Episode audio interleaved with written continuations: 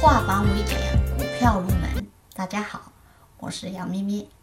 今天我们继续来聊一聊 A 股投资中那些历史事件。银广夏事件。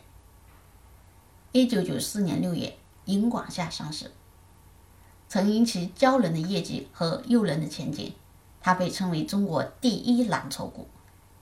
二零零一年八月，财经杂志发表了他的一篇文章，叫。银广夏陷阱，银广夏虚构财报的事件正式曝光。据说，天津广夏一九九九年、二零零六年获得的暴利产品，纯属子虚乌有、编造的。整个事情从大宗萃取产品出口，到银广夏利润猛增，再到股价离谱上涨，最后才被曝光。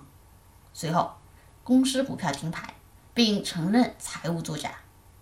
股票复牌后，连续十五个跌停板。